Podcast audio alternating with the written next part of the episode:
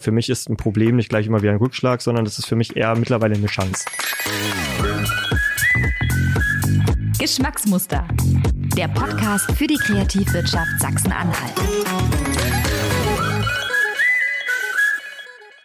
Hey, hallo und herzlich willkommen zu einer neuen Folge von Geschmacksmuster, dem Podcast für die Kreativwirtschaft Sachsen-Anhalt.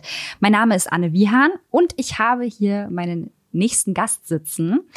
Ich nenne ihn jetzt mal den Fahrradguru aus Magdeburg.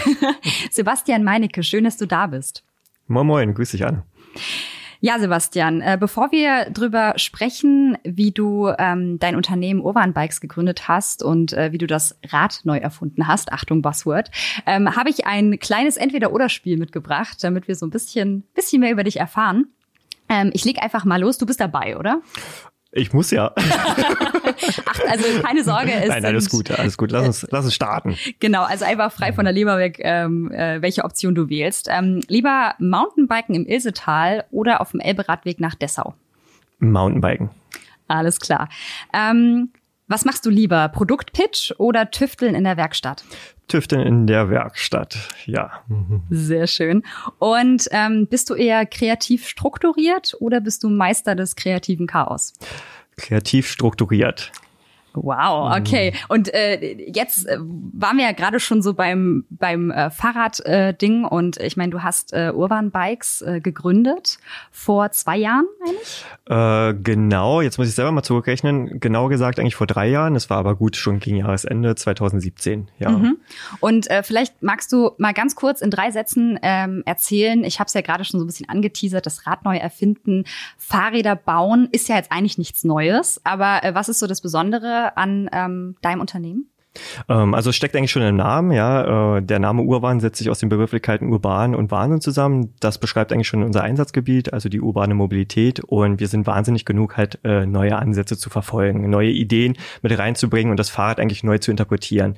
Genau das ist eigentlich in Urban Bikes zusammengelaufen. Das heißt, wir haben eine neue Baustruktur geschaffen, die es uns ermöglicht, den Fahrkomfort deutlich anzuheben, haben auch ein neues Material mit reingebracht, was eigentlich altbekannt ist, Stahl, den sozusagen leicht gebaut durch halt halt äh, gewissen Technologieeinsatz, der auch neuartig ist, und zwar der 3D-Druck in metallurgischer Art und Weise. Und in diesem Zusammenspiel können wir halt neue technische Raffinessen mit reinbringen, die halt den alltäglichen Gebrauch im urbanen Gefilde deutlich erleichtern. Und so sprechen wir eigentlich äh, dem Anwender den Zuspruch auf das Fahrrad umzusatteln, umzusteigen. Ja, und das sind praktisch unsere Ansätze, die wir vor allen Dingen auch regional verankern, auch mit der Produktion. Und ich denke, in diesem ganzheitlichen Konzept äh, sind wir sehr neuartig. Das klingt wirklich spannend und ich, ähm, was, was ich mich so bei, bei der ganzen Sache frage, ist, ähm, an sich, habe ich ja vorhin schon gesagt, ist ja dieses äh, Rad Räder bauen nichts Neues. Ähm, wie war das damals? Äh, ähm, du hattest die Idee, ich ich, meine, ich habe ich hab, äh, gehört oder gelesen, du baust schon sehr lange Fahrräder. Das hast du auch schon weit äh, vor Urban Bikes gemacht. Ähm, aber wann wusstest du, okay, ich habe eine Idee und es könnte auch ein richtig gutes Geschäft werden?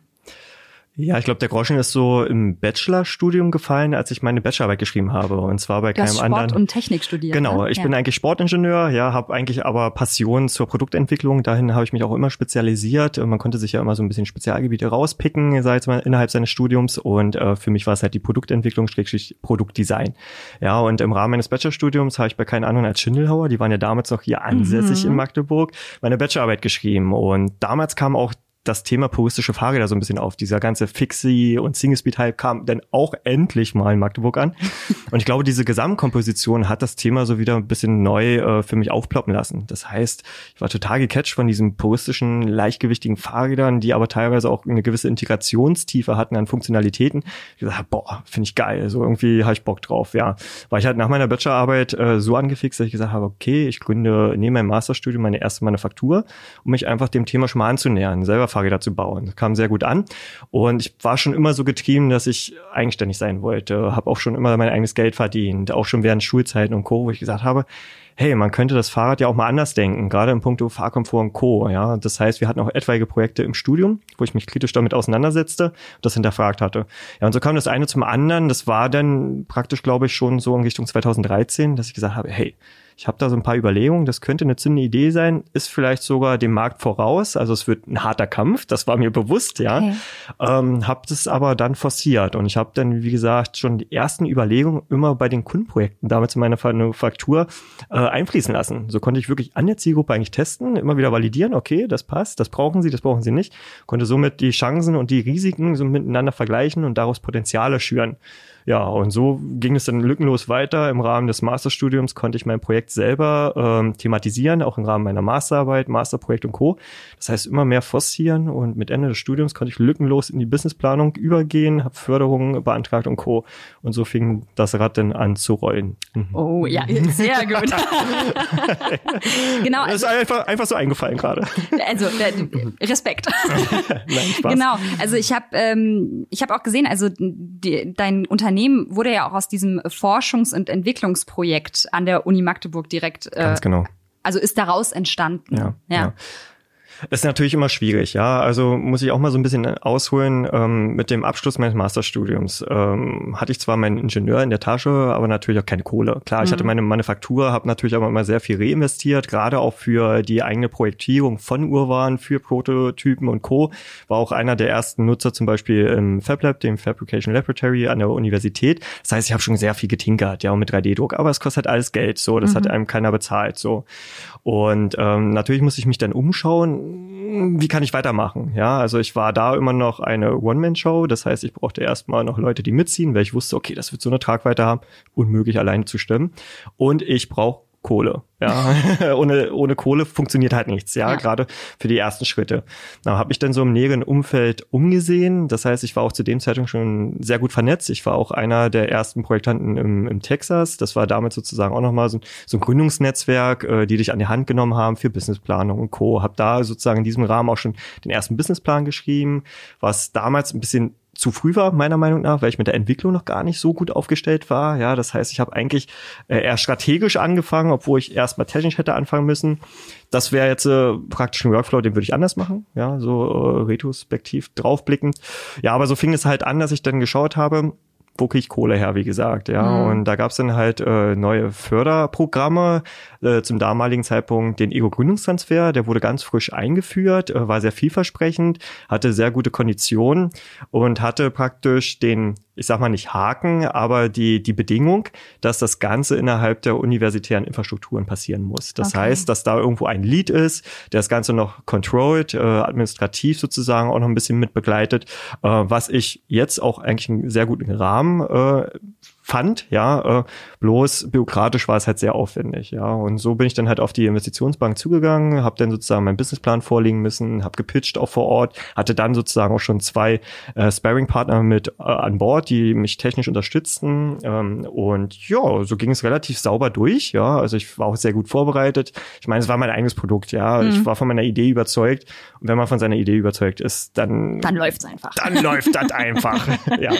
Nee, äh, klar, also es, es waren schon ein paar Haken, es waren auch kritische Fragen, die damit reinkamen weil das Ganze muss natürlich auch wirtschaftlich irgendwann sein, ja. ja. Und äh, dem war ich mir bewusst und da war ich durch den Businessplan dann wiederum sehr gut vorbereitet, ja, weil ich mir schon tiefgründig reingedacht hatte und auch wusste, wie will ich den Case aufbauen, mit welchen Personen, mit welchen Infrastrukturen, ja, und wo will ich hin überhaupt in der Skalierung, ja.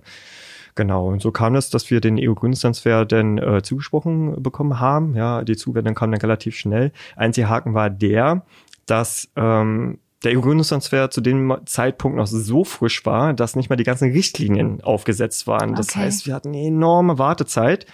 Und das war natürlich richtig Pain in the Ass, muss ich sagen. Das hat uns nochmal richtig äh, psychologisch malträtiert. Ähm, zwischendurch saßen wir sogar wieder beim äh, Arbeitsamt, ja, weil wir nicht sicher waren, kommt das Geld noch, ist es noch freigeschalten? Wir haben zwar immer schon weitergearbeitet und ich, ich bin da halt auch sehr ungeduldig. Das heißt, ich habe immer noch durchgepowert, aber irgendwann kommt dann halt so eine Grenze, ja. Aber glücklicherweise war es wirklich ein Zeitraum von eins bis zwei Wochen, wo dann auf einmal die Kohle da war und dann ging's los, ja. Und dann waren wir praktisch ein eigenes Projekt innerhalb der universitären Infrastrukturen. Ja, das lief auch unter Urban Engineering und äh, hatten aber natürlich den Rektor und Co. über uns. Ja, ja, verstehe. Ja. Aber das heißt quasi, die Investitionsbank ähm, war euer einziger Förderpartner oder ähm, habt ihr euch auch noch anderweitig die Fühler ausgestreckt? Ja. Also ich wollte ja relativ schnell in die Entwicklung und ich wusste mhm. ja auch eigentlich, was zu tun ist. Deswegen habe ich mich gar nicht so global umgeschaut. Klar, man hätte jetzt nochmal andere Bundesländer screenen können und Co., aber ich wollte relativ schnell eigentlich Zugang zum Geld haben. Und der Ego-Gründungstransfer war am Anfang wirklich sehr vielversprechend. Ja, auch im Nachhinein hat es uns sehr geholfen. Ohne den hätten wir das gar nicht umsetzen können. Ähm, aber ich glaube, wir sind da zu naiv rangegangen. Ja, und ich glaube auch, da möchte ich jetzt äh, nicht frech sein, aber auch die IB ist da zu naiv rangegangen. Auch die Universität ist zu naiv rangegangen, weil sie noch gar nicht wussten, wie greift man das ganze Projekt. Ja, und ich meine, Zeit ist Geld, gerade im Bereich Startups. Startups sind dafür bekannt, schnell zu sein, flexibel zu sein. Ne? Und wenn man das einnimmt, ja, und das war in diesem Projektzeitraum leider ab und zu der Fall, dann wird es echt schwer, weil der Markt, gerade in dem Markt, in dem wir uns befinden, sehr dynamisch ist. Da gibt's unendlich viele Mitbewerber, mhm. ja, ähm, da laufen einem die Innovationen weg, ja. Ähm, kurzum habe ich mich gar nicht dann weiter umgeschaut, weil die Zusage halt so schnell kam, zumindest der Zuwendungsbescheid, dass ich meinte, yo, Jackpot, ab geht's. Okay. Ja. Aber wie würdest du so ähm, die allgemeine Förderlage, nenne ich sie jetzt mal, in Sachsen-Anhalt mhm. einschätzen? Also grundsätzlich muss ich jetzt sagen, dass sie schon sehr gut ist, ja, mhm. weil wir befinden uns natürlich ähm, also von der Infrastruktur gesehen, also logistisch als Standort schon mal sehr gut gelegen. Ja, das heißt, von hier aus kann man wirklich in alle Richtungen gehen, wenn man sozusagen Förderung bekommt. Dann haben wir natürlich auch riesen Fördertöpfe. Äh, das weiß ich sozusagen aus Erfahrung heraus. Ähm, da kann man sozusagen unterschiedliche Fonds halt auch anknüpfen. Der bekannteste ist ESF oder der EFRE zum Beispiel, mhm. der viel und gern genutzt wird. Da sind die Gelder natürlich äh, sehr umfangreich vorhanden. Wenn man dann natürlich auch äh, entsprechend aufzeigt, dass der Business Business Case Sinn macht, ja. Und wir haben natürlich wenig Konkurrenz hier, muss man ganz ehrlich sagen, ja. Also ähm, wir sind ja jetzt nicht das Land mit den größten Innovationen, wir sind ja auch auf den, ja, letzteren Plätzen anzufinden, muss man schon ganz hart sagen. Ja, auch die Kreativbranche könnte einfach besser aufgestellt sein. Ähm, das ist aber eigentlich eher für die Beantragung von Fördergeldern ein Vorteil. Eben, ich wollte es gerade sagen, ja. das ist ja eine Chance, ne? Ja, genau. Und äh, wenn man weiß, wie man sie nutzen kann und natürlich auch aufzeigt, dass es Sinn macht, kann sie genutzt werden. Ja, und das haben wir natürlich auch in anderen Bereichen gemacht. Ja, um das mal so zu nennen und aufzuklustern. Also ich hatte einmal sozusagen die Förderung über Texas. Ja, das war damals sozusagen das Business Planning. Ja, wo dann sozusagen die Minimi-Belastungen mit reingekommen sind. Das heißt, es sind ja auch Art Förderungen, ja, die zwar nicht als Cash ausgeschüttet werden, aber personell so mit reingehen. Dann hatten wir sozusagen den Ego-Gründungstransfer als, sag ich mal, Vorgründungsprojekt. Ja, äh, daraus sind wir als Spin-off hervorgegangen. Mhm. Da wiederum haben wir dann gleich einen Venture Capital Geber mit reinbekommen, der aber auch hier äh, institutionell gefördert ist. Das heißt, der sitzt auch auf gewissen Fonds, ja, die für das Land Sachsen-Anhalt ähm, vorgehalten werden. Dann hatten wir den Ego-Staat, ja, das ist sozusagen auch ein Gründerstipendium, sage ich jetzt mal, vor allen Dingen für das Management. Das griff äh, für mich und meinen Geschäftspartner Ramon. Ja, das heißt, wir haben uns die ersten anderthalb Jahre praktisch rausgehalten aus äh, den ähm, Gehaltszahlung, ja, das heißt maximal investiert in Urwahn, damit es wachsen kann und natürlich auch investiert in unser Personal, also in das Humankapital. Ja, und dann hatten wir auf jeden Fall noch Innovationsassistenten. Das heißt, wir konnten äh, am Anfang unserer oder nach unserer Ausgründung ähm, sehr gute Expertise reinholen, personeller Hinsicht, ja, und könnten sie aber durch eine 50% Förderung belegen. Das heißt, wir konnten sie sehr gut bezahlen, auch binnen, konnten aber 50% äh, der Gehaltsförderung denn abschlagen, ja. Okay. Und das ist natürlich für den Staat ultra wichtig und ultra vom Vorteil, gerade in Kombination, sei es mal mit dem Ego-Staat und mit dem Venture Capital im Hintergrund, wo wir halt wirklich voll auf Start gehen konnten und Investitionsmittel äh, mit reingeben konnten, ja. Und ähm, du hast jetzt von, von zahlreichen Fonds und Stipendien mhm. erzählt. Wie hast du die gefunden? Also wie findet man die, wenn man jetzt äh, sagt, okay, ich habe ich hab eine Idee oder ich brauche mhm. Unterstützung? Mhm. Ja, wie, wie bist du auf die auf, aufmerksam geworden? Also da gibt es halt unterschiedliche Netzwerke, nenne ich es auch mal. Klar, durch Texas wurde ich schon an die Hand genommen. Also da wurde mir erstmal schon aufgezeigt, hey, da und da könntest du in ferner Zukunft vielleicht drauf zugehen, um einfach zu schauen, was ist möglich. Dann wurden wir ja im Rahmen des Ego-Gründungstransfers vom TOGZ äh, begleitet. Das heißt, die haben uns auch immer schon mal gebrieft, okay, die und die neuen äh, Förderprogramme kommen. Ja, da hatten wir auch natürlich schon zu dem Zeitpunkt, weil wir auch mit der IB halt eng zusammengearbeitet haben, weil das ja von denen ausgerichtet war, das Programm mit denen auch Kontakt. Das heißt, wir waren an der Quelle, wussten immer, was kommt, was geht, was nicht geht. Ja, und äh, dann natürlich viel ein Eigenregie. Also wenn man Geld braucht, äh, darf man nicht erwarten, dass jemand auf einen zukommt, sondern man muss halt losrennen und man muss wirklich dann auch Türklinken putzen gehen. Das heißt, wir selber waren bei der IB sehr oft vor Ort, haben immer wieder nachgefragt, haben nachgehakt, haben die Sachbearbeiter auch regelrecht penetriert, um die Informationen zu bekommen. Ja. Wart einfach präsent. So. Wir waren präsent, ja. genau. Und haben aber dadurch natürlich auch ein gutes Signal gesetzt, weil wir gesagt haben, hey, ja, hier sind wir und wir wollen. Ja. Also wir, wir machen. Ja. ja. Das ist ja praktisch das Signal, was man auch geben muss, um halt auch dann an den Topf zu kommen, sage ich jetzt mal vorsichtig. Ja. Und ähm, das hat in der Regel sehr gut funktioniert. Ähm, also da als vielleicht Tipp, man sollte sich frühzeitig ein starkes Netzwerk aufbauen. Ja, natürlich, wenn man zum Beispiel Tüftler ist, wie ich, nicht nur in diesem Bereich, ja, Technik geprägt, äh, auch nicht nur im Designbereich, sondern man muss halt über den Tellerrand hinausschauen. Ja, das ist wichtig, immer Kontakte zu schließen zu Network und Co., um halt genau solche Informationen reinzubekommen. Ja, und dann heißt es natürlich Recherche, Recherche, Recherche, anrufen, anrufen, anrufen, vor Ort sein, vor Ort sein, vor Ort sein. Ja, klassischer Vertrieb eigentlich, ja. ja. ja. Das ist wahrscheinlich auch gerade, es ist wahrscheinlich auch gar nicht so einfach, wenn man eigentlich, wie du gerade selber sagtest, hm. Tüftler ist ja. und dann auf einmal in diese ganzen Bürokratie auch irgendwie reinrutscht, oder? Ja, ähm, also ich bin, glaube ich, Stück weit äh, eine Raupe Nimmersatt. Also mich, mich reizt es einfach auch andere Themengebiete zu besetzen. Also mittlerweile bin ich nicht mehr der Tüffler bei Urwan. Ich mache auch genauso Marketing, ich mhm. mache Vertrieb. Also alles, was man im sozialen Kanal findet, ist, ist, ist mein, meine Errungenschaft, sage ich jetzt mal. Ähm, teile mir auch äh, definitiv 50-50 Geschäftsfeldentwicklung mit Ramon. Ja, das heißt, ich habe auch im Masterstudium entsprechende Kurse besucht, ja, um mhm. mich da autodidaktisch auch irgendwie weiterzubilden, obwohl es eigentlich gar nicht mein Themengebiet war, äh, weil ich den Anspruch habe, Dinge ordentlich zu machen. Da brauche ich halt eine ganzheitliche Sicht. Gerade als Geschäftsführer äh, ist es einfach auch meine Aufgabe. Ja, Punkt. Ja. ja. Bevor wir gleich weitermachen, ein kurzer Hinweis von mir. Dein kreativer Kopf wird gesucht und zwar für den Bestform Award 2021. Bewirb dich mit deiner kreativen Idee bis zum 5. März 2021 einfach unter bestform-sachsen-anhalt.de. Bestform ist der Mehrwert Award für kreative Ideen aus Sachsen-Anhalt.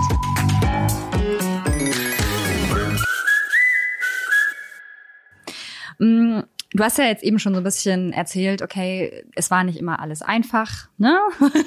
Ja. Ähm, und ich meine generell, wenn man wenn man mit GründerInnen spricht, äh, hört man das, glaube ich, immer. Hm. Wie bist du mit Rückschlägen ähm, ja umgegangen? Beziehungsweise hm. gab es Momente, in denen du gesagt hast, ey, das funktioniert ja alles nicht, ich schmeiß hm. alles hin. Und wie ähm, bist du dann vorgegangen, da wieder rauszukommen? Ja, äh, spannendes Thema. Also psychologisch muss man wirklich sagen, der Weg ins Unternehmertum ist wirklich auch eine Sinuskurve. Ja, also man hat natürlich seine Höhen, die man natürlich meist nie feiert. Also zumindest so geht's mir, weil ich dann immer mehr will. Ja, also mhm. das, das, meine ich ja mit Rauper Nimmersatt.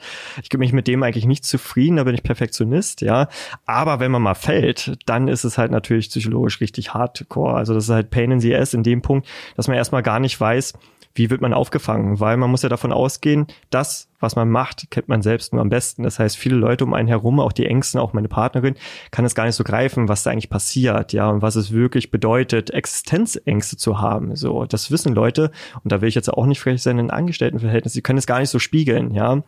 Und ähm, ja, wie ist man damit umgegangen? Man hat natürlich immer versucht, wieder äh, perspektivisch weiterzublicken, äh, sich an neue Meilensteine zu haften, ähm, ja, irgendwo das Positive darin zu suchen, ja, und sich natürlich nie die Frage zu stellen, warum macht man den Scheiß eigentlich so? Ne? Aber dann kommt relativ schnell auch die Antwort um die Ecke und die heißt natürlich Selbstverwirklichung. Ja, ich bin auch so ein Typ, äh, ich mache das Ganze nicht äh, nur, weil ich geldgetrieben bin. Klar, es muss irgendwann wirtschaftlich sein. Ähm, da sind wir auf sehr, sehr guten Kurs. Ähm, da können wir uns nicht beschweren. Ja, und ich werde natürlich auch mir ein horrendes Gehalt zahlen, wo ich privat und vor allen Dingen auch für meine Familie abgesichert bin. Keine Frage. Ich will auch irgendwann mal ein bisschen Luxus haben, keine Frage. Mhm. Ja, ähm, aber dadurch habe ich auch nicht den Anspruch gehabt, ja, sofort reich zu werden. So, ne? Das darf es auch nicht sein. Ähm, also du liebst einfach, was du tust. Genau, ich bin da, glaube ich, einfach leidenschaftlich irgendwo verwurzelt und ich glaube, das war auch immer wieder der Halt. Ne? Aber ich muss auch da nochmal sagen, hätte ich meine, meine Partnerin, also Daisy, nicht gehabt an der Stelle, die mich immer wieder aufgefangen hätte und ich war oft auch den Tränen nah und auch das ist kein Geheimnis, ich habe auch oftmals geweint, so, weil ich nicht mehr wusste, wo geht man mit seinen Gefühlen hin, ja. die mich dann aber aufgefangen hat und gesagt hat, ey, das, was du machst, ist geil, geh wieder zurück auf den Track. So. Bleib dran, ja, so, ja. ja. Mm, und was hat so rückblickend, also hätte es irgendwas gegeben, was du einfach gerne vorher gewusst hättest oder was du, weiß ich nicht, ähm, was du irgendwie anders angegangen wärst? Ja, einige Punkte, glaube ich. Ja, also ja, also es glaube ich schwierig immer spontan zu beantworten so, ne. Aber es gab natürlich äh, sehr viele Situationen, wo ich jetzt äh, mit meiner Erfahrung, mit meiner Expertise und vor allen Dingen jetzt bin ich auch psychologisch einfach gefestigt da. Ja, ich weiß halt Dinge zu nehmen. Äh, für mich ist ein Problem nicht gleich immer wie ein Rückschlag, sondern das ist für mich eher mittlerweile eine Chance. So eine mhm. Chance zur Verbesserung. Auch gehe ich zum Beispiel mit kritischem Feedback viel besser um. So, wo ich einfach sage, ja, geil, Alter, da wird das Produkt auf jeden Fall noch besser. So, ne? Cool. Ähm, ja, ähm, ich glaube zum Beispiel Kickstarter war so ein Ding, äh, mega viel Arbeit reingesteckt. Äh, wir haben auch sehr gutes Feedback bekommen für die Kampagne selbst, so auch für das Videomaterial und Co. Es war aber einfach der falsche Channel. So, wir waren zu teuer zu der zu dem damaligen Zeitpunkt. Wir waren noch naiv genug, äh, relativ wenig ins Marketing zu investieren, sondern sind eher so treu doof drauf zugegangen auf äh, die ganzen Kanäle. Genau, ja. Kanäle und haben gesagt, ey, hier, wir haben ein geiles Produkt, featuret uns mal. Äh, und die haben alle gesagt, ja, dann gib mir auch mal Geld. So, ne, wie, was? Wir haben kein Geld, wir sind Startup. So, ne? ähm, ja, das war so, es sind halt so ein paar äh, Learnings, die man dann erst macht, wo ich gesagt hätte, also Kickstarter, no way, würde ich nicht nochmal machen, weil das richtig harte Arbeit war. Ja, und letztendlich ist das auch ein Irrglaube. Kickstarter denken viele, ja, geil, du finanzierst vor oder co. Das ist meist immer ein Minusgeschäft, weil das, was du an Marketing eigentlich investierst oder investieren musst, um die Kampagne erfolgreich zu machen, ist so horrend, dass es eigentlich nicht das deckt, was du reinnimmst. Ja. Und jetzt nochmal für, für alle, die vielleicht nicht gerade nicht wissen, was hm. Kickstarter ist, hm. kannst du das mal ganz kurz erklären? Ja, also Kickstarter ist eine internationale Crowdfunding-Plattform. Das heißt äh, zu Deutsch, dass da Leute ähm, rein investieren in dein Produkt und dafür sozusagen ein Reward. Also sie bekommen etwas zurück. Meistens ist es halt das Produkt, das Finale, was dann kommen soll, zu einer vergünstigten, äh, zu einem vergünstigten Preisgefüge. Aber ja. keine Anteile. Keine Anteile. Mhm. Das wäre sozusagen dann nochmal eine andere Nummer. Also im Crowdfunding gibt's halt äh, verschiedene Säulen. Vier sind es eigentlich an der Zahl, will ich jetzt aber nicht drauf eingehen. Ja, das ist wie gesagt die, die, die gängigste. Das heißt, man gibt ein bisschen Geld rein, sagt, hey, cool, was du machst, äh, ich äh, startfinanziere dich mit, ja, und kriegt dafür aber ein geiles Produkt oder eins der ersten Produkte mit zurück. Ja, und das war eigentlich praktisch das System dahinter. Klar, auch äh, personalseitig habe ich mich oft äh, so ein bisschen verzockt, muss man ganz ehrlich sagen. Äh, soll jetzt auch nicht wieder zu frech sein, aber klar, man hat vielleicht an den falschen Stellen besetzt, ja, wo man viel zu viel Vertrauen hereingegeben hatte, wo man dann festgestellt hat, ey, okay, eigentlich hat man es nur teuer bezahlt. Derjenige hat sich so ein bisschen ausgeruht, ist einfach nur mitgezogen. Mhm. Sagt einem auch keiner so. Ne? Und klar waren wir auch naiv genug zu glauben, dass damals zum Beispiel mit der EU-Gründungstransfer das relativ schnell klappt so, ne? wo wir auch noch überhaupt keine ähm, Berührung hatten mit entsprechenden Förderungen. Ne? Und wir meinten, ja, Zuwendung ist da, nächsten Tag ist die Kohle auf Konto. so. Ne? Mhm. Ja, ähm, hätte man das alles gewusst, hätte man sich natürlich anders aufstellen können, ganz klar. Ja. Okay. Wie das das habe ich vorhin noch noch vergessen zu fragen, weil du jetzt auch eben so ein bisschen über über Rückhalt und so weiter mhm. gesprochen hast. Ähm, wie waren eigentlich das die Reaktion von deinem Umfeld, als du gesagt hast, ich mache mich selbstständig? Äh, zwiegespalten. Gut, also kann ich jetzt für mein äh, Familienhaus sprechen. Da ist es natürlich ähm, ja, die Sicherheit, die dann gleich hinterfragt wird, ja, wie kannst du denn äh, nach deinem Studium, du bist Ingenieur, mhm. sozusagen nicht selbstständig machen? Du hast doch was ordentliches gelernt nach dem ja, Motto, ne? Genau, du hast was ordentliches gelernt, wobei ich ja eigentlich schon in den Bereich gegangen bin. Mhm. Ne? Ich habe es ja eigentlich wirklich eins zu eins besetzt. So. Aber trotzdem wussten die auch, dass ich äh, wirklich jahrelang äh, wirklich von Brotkrümeln, sei jetzt mal, gelebt habe, zumindest finanzieller Hinsicht, ja, und mich zurückgeschraubt habe, obwohl ich ja eigentlich schon mehr konnte. Ja, das heißt, hätte ich mich auf den Markt geschmissen, glaube ich, hätte ich schon gute Chancen gehabt, ja. Ähm, ja, es gab natürlich auch die, die absolut das hinterfragt haben. Also jetzt bin ich mal beim Produkt, äh, was ich da treibe. Ne? Mhm. Ne? Das, warum soll ich das Fahrrad neu denken, neu interpretieren? Äh, es funktioniert seit schon Jahrhunderten, kann ich schon fast sagen. Es ist ein Rad mit zwei Rädern. Ja, genau, es ist ein Rad mit zwei Rädern. Was willst du verändern? So, ne? was soll das? Und teuer ist es auch noch. Mhm. Äh, wie verrückt bist du denn? Ne? Ähm, witzigerweise haben die aber alle nachjustiert, als sie gemerkt haben, es funktioniert. Das ist nämlich so typisch deutsch aus meiner Sicht, dieses konservative. Ne? Äh, kaum Risikobereitschaft, erstmal alles Neue sowieso kritisch hinterfragen, ja, wenn nicht schon ein bisschen eklig hinterfragen, ja. Und äh, wenn es denn aber erfolgreich ist, ja, und ich glaube, das können wir jetzt schon auch von Urban so ein Stück weit behaupten, dann kommt der Zuspruch, ach ja, klar, habe ich ja gewusst, Ja, dass du schaffst. Ja, ja, ja, ja. Also, Übrigens, kann ich auch ein Fahrrad haben? ja, ja ähm, aber da war ich immer so ein Typ, äh, ich habe das sehr stark gefiltert. Klar, emotional hat es mich manchmal auch getriggert, wo ich einfach sage, oh, halt doch einfach, Mhm. piep. ja, äh, aber man muss einfach nach vorn blicken. Ne? Und ich bin halt Typ Macher, das heißt, mich hat's eher motiviert, ja, ich gebe nochmal, ich schalte nochmal hoch, ja, praktisch, gebe nochmal Vollgas. Ja, also von der Warte, ja, zwiespältig. Mittlerweile ist es aber so, dass es alle cool finden. Wir kriegen kaum negatives Feedback. Ähm, also von der Warte haben wir, glaube ich, eine gute Marke geschaffen, gutes Portfolio, worauf wir stolz sein können. Nachdem also viel schiefgelaufen ist, läuft jetzt vieles. genau, genau. Aber ich glaube, das ist normal. Also ich tausche mich auch sehr viel mit anderen Gründern aus. Ja, auch Ramon tauscht sich viel mit anderen Gründern aus. Der erste Weg, vor allen Dingen die ersten fünf Jahre, das ist kein Irrglaube. Auch da das sind die härtesten so, Mhm. ne? Da gibt's viele Rückschläge, so, da läuft viel falsch und da ploppen vor allen Dingen neue Bausteine auf, wenn andere eigentlich irgendwie ja als erledigt betrachtet werden. Das ist einfach der Lauf der Dinge, so, ne? Und da muss man halt einfach äh, Durchhaltevermögen an den Tag legen, so.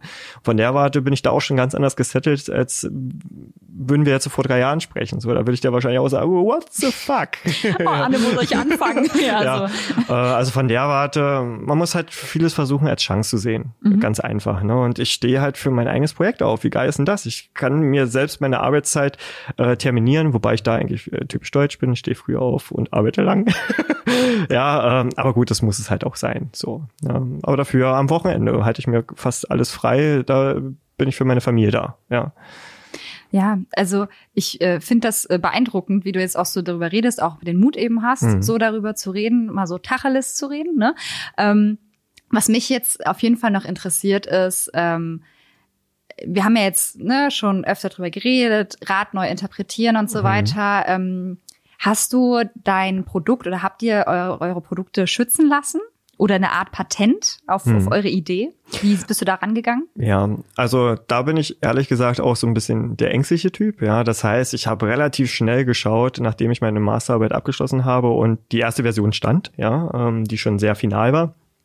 Ey, ich muss das schützen, sonst klauen sie mir das so. Ja. Ne? Unbedingt los, zack, zack, zack, zack.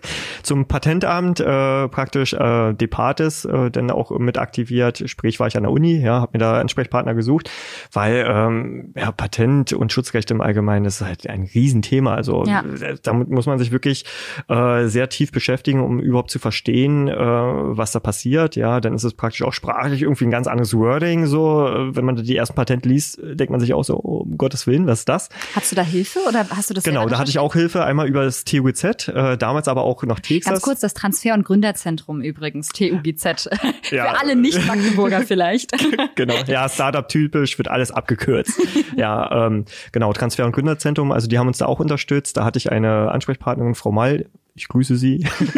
er hat mich da natürlich an die Hand genommen ähm, und dann sind wir das halt so ein bisschen ähm, erst Step by Step durchgegangen. Das heißt, sie hat mir erstmal erklärt, was gibt es für Schutzrechtarten, worauf muss man achten, wie muss es vom Wording ausgerichtet sein, was muss man technisch mit reinnehmen.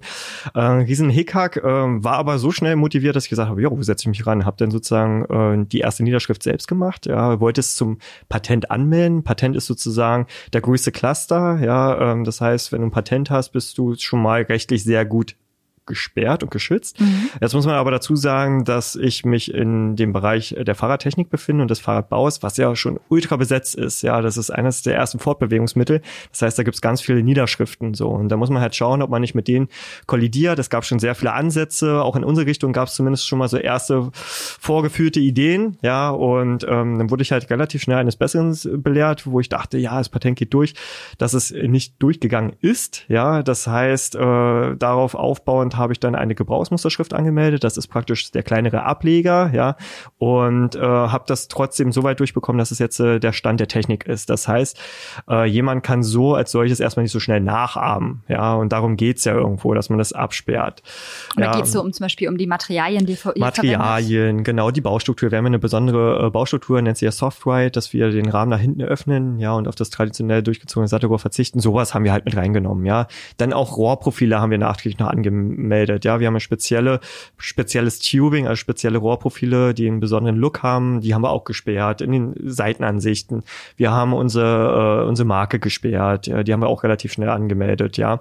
Da muss man sich aber auch im Klaren sein, wo will man hin. Also das heißt, man muss das immer im Zusammenspiel mit der Geschäftsfeldentwicklung und mit dem Business Case im Allgemeinen tun, äh, weil man die Niederschriften beziehungsweise die Schutzrechtanmeldung natürlich auf die Kontinente so ein bisschen bespielen muss. Ja, das heißt, man muss sich vorher wissen, hat man seinen Absatz nur im deutschen Raum oder im mhm. europäischen Raum, geht man nach USA, geht man nach Asien und all diese Erweiterungen kosten natürlich richtig Geld. Ja, und dem muss man sich natürlich bewusst sein, das muss man vorhalten können.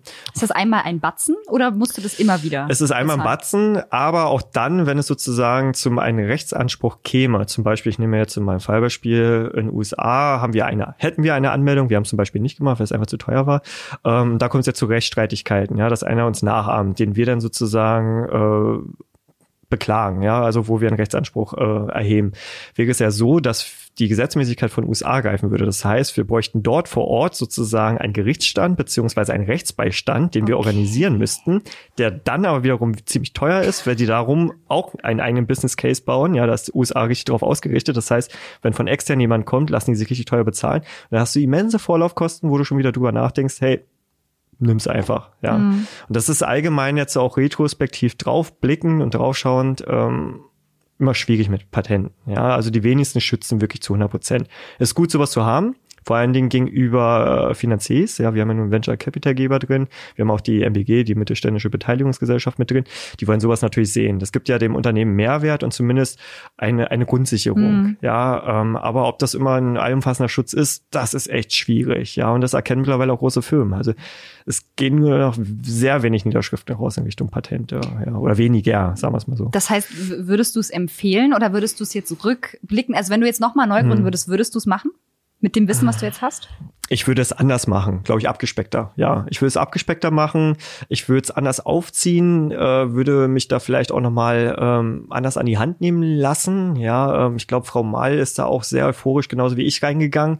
Ähm, aber aus dem Grund, dass sie natürlich mein Produkt nicht kannte. Ja, das heißt, ich würde mir da, glaube ich, nochmal andere Bewertungsinstanzen mit reinholen. Soll jetzt auch nicht böse gemeint sein, um überhaupt vorher auszuloten, ja, macht das Sinn oder macht es keinen Sinn? Weil äh, ein Patent zu erstellen oder die Niederschrift, ist super aufwendig. Ja. weil, wie gesagt, das ein ganz anderes Wording ist äh, und die ganzen technischen Details müssen so erklärt werden und erklärt sein, dass sie halt keiner nachahmen kann. Ja, und so muss halt das alles aufgebaut werden. Super anstrengend. Äh, kurzum, ja, ich würde es anders machen. Und ähm, die Frage, ob ich das empfehlen würde, ist immer abhängig vom Produkt und vom Case. Ja, ähm, kann ich so jetzt gar nicht pauschal beantworten. Ja, man sollte sich auf jeden Fall damit beschäftigen. Den Rat mhm. kann ich geben. Alles ja. klar. Okay. Sebastian, ich danke dir auf jeden Fall, dass du ähm, ja uns einen Einblick in deine Arbeit gegeben hast und vor allen Dingen in deinen Weg dahin, ja, wo du jetzt sehr bist. Gern, sehr gern. Ähm, einen äh, holprigen, aber auch ähm, beeindruckenden Weg, wie ich finde. Ähm, hast du ja zum Schluss für ja die Kreativen unter uns oder die äh, Kreativen, die uns gerade zuhören, ähm, einen Tipp. Vielleicht, wenn sie äh, kurz vor der Gründung stehen hm. oder eine Idee haben. Hast du irgendwas, was du denen an die Hand geben möchtest? Ja, ich habe es eigentlich immer schon so ein bisschen fallen lassen. Also man darf sich äh, niemals demotivieren lassen. Das heißt, ähm, man sollte immer on track bleiben, fokussiert. Äh, nicht umsonst gibt's halt diesen kurzen Begriff Stay Focused. Ähm, das ist hier allgegenwärtig. Ja, man darf sich halt einfach nicht von anderen äh, runterziehen lassen. Ja, auch äh, sollte man das Feedback, sag jetzt mal, immer so ein bisschen kapseln und filtern und eher, sag jetzt mal, als wieder Potenzial oder Chance sehen. Ja, ähm, das auf jeden Fall. Äh, man sollte auf jeden Fall Geduld mitbringen, äh, vor allen Dingen in bürokratischer Hinsicht nicht. Ja, äh, da malen die Mühlen einfach langsamer. Wir sind hier in Deutschland, äh, Servicewüste auch in dem Punkt. Das muss man, dem muss man sich einfach bewusst sein, dem muss man sich stellen können und da braucht man immer einen Plan B. Ja, das habe ich manchmal verpennt. Da war ich, wie ges schon gesagt hatte im Podcast jetzt, äh, manchmal nur zu, zu naiv, ja, äh, wo ich einfach losgerannt bin und dachte, ja, Zuwendung ist da, ab geht's. Plan B. Immer Plan B in der Tasche haben. So bin ich mittlerweile auch äh, praktisch getriggert, dass wenn ich äh, einen Bereich aufmache, versuche ich da immer schon Plan B und C in der Schublade zu haben. Das heißt nach dem Motto, okay, wenn das mit dem ähm, mit der Förderung nicht klappt, genau, genau. gehe ich dahin. Genau, ja. Okay. Und da würde ich zum Beispiel jetzt auch so agieren. Äh, damals hätte ich das schon gewusst. Jetzt so aus meinem Erfahrungshorizont heraus äh, hätte ich für den EUGT mich noch nie bei umgeschaut. Ja, auch in anderen Bundesländern so. Ne? Also da nicht zu zu engstirnig sein. Äh, vor allen Dingen äh, vor, ja nach längst links und rechts mal gucken, ja, über den Tellerrand hinaus. Das ist ganz doll wichtig, ja. Und als Tipp da auch nochmal zusammenfassend, ihr solltet euch immer ordentlich vernetzen. Es ist einfach mega sinnvoll, äh, Kontakte zu suchen, vor allen Dingen auch Erfahrungen auszutauschen, ähm, Positives, aber auch Negatives, ja, daraus kann man Kraft schöpfen und ähm, ja, Networking ist da auch das A und O, meiner Meinung nach. Wie hast du das Networking betrieben? Also so, ich sage jetzt mal klassisch LinkedIn, ich lade einfach mal alle ein oder äh, bist du irgendwie auf Veranstaltungen gegangen? Ähm, sowohl jetzt auch gut, äh, anfänglich war ich noch vier Veranstaltungen, man wurde ja auch viel eingeladen, weil die Startup-Szene sehr klein ist. Das versuche ich jetzt mittlerweile zu meinen, weil ich natürlich die ganzen Pappenheimer kenne. ja, ja, die Szene ist klein, so da treiben sich die gleichen rum. Äh, das heißt, äh, ich habe jetzt natürlich da auch schon meinen Filter drauf, aber ich bin viel auf den sozialen Kanälen unterwegs gewesen, Facebook geguckt, ähm, dann natürlich LinkedIn, Sing, ja, diese ganzen Geschichten. Natürlich auch immer innerhalb des eigenen Businessfelds mal umschauen, vielleicht auch die Competitors so ein bisschen abzugleichen, auch mit den Kontakt aufzunehmen. Zum Beispiel fallen wir nicht die klassische Ellbogenpolitik, sondern wir stehen selbst mit unseren engsten Konkurrenten im, im Austausch. So klar, man muss ein bisschen gucken, was man reingibt und was nicht. Aber ich finde es einfach äh, viel mehr befruchtender, wenn man sich halt auch austauscht und vielleicht auch daraus gemeinsame Projekte schürt. Und das ist ganz oft passiert. Das macht umso mehr Spaß, wenn man nicht mehr diesen, diesen Druck hat. Ja, ja. sondern sagt, ey, nee, den Druck nehmen wir raus, wir machen das zusammen. Geil. So, ne? Also da einfach schauen, in welchem Kanal ist man unterwegs, was braucht man äh, vor allen Dingen natürlich auch für sein Business Case. Äh, und ja, man muss natürlich auch nicht jede Veranstaltung mitnehmen. Manches ist einfach Zeitverschwendung, muss man einfach sagen. Und die Klar. hat man nicht als Gründer, ja. Das äh, wollte ich gerade sagen, ist natürlich dann auch immer schwierig, das dann irgendwie zeitlich auch unter einen Hut zu bringen. Aber ja. ich finde es ähm, spannend auch vor allem, dass ihr mit euren Konkurrenten zusammenarbeitet. Das finde ich auch nochmal einen, ähm, einen coolen Tipp. Ähm, ja, Sebastian, vielen Dank, dass du dir Zeit genommen hast und äh, ja, ein bisschen aus dem Nähkästchen geplaudert hast.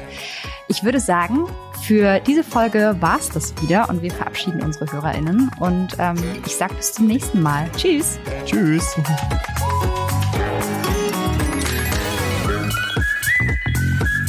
Geschmacksmuster. Der Podcast für die Kreativwirtschaft Sachsen-Anhalt.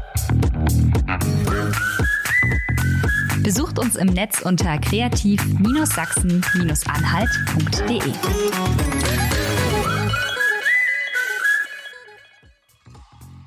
Dieser Podcast und der Bestform Award werden präsentiert vom Ministerium für Wirtschaft, Wissenschaft und Digitalisierung des Landes Sachsen-Anhalt und der Investitions- und Marketinggesellschaft Sachsen-Anhalt MBH.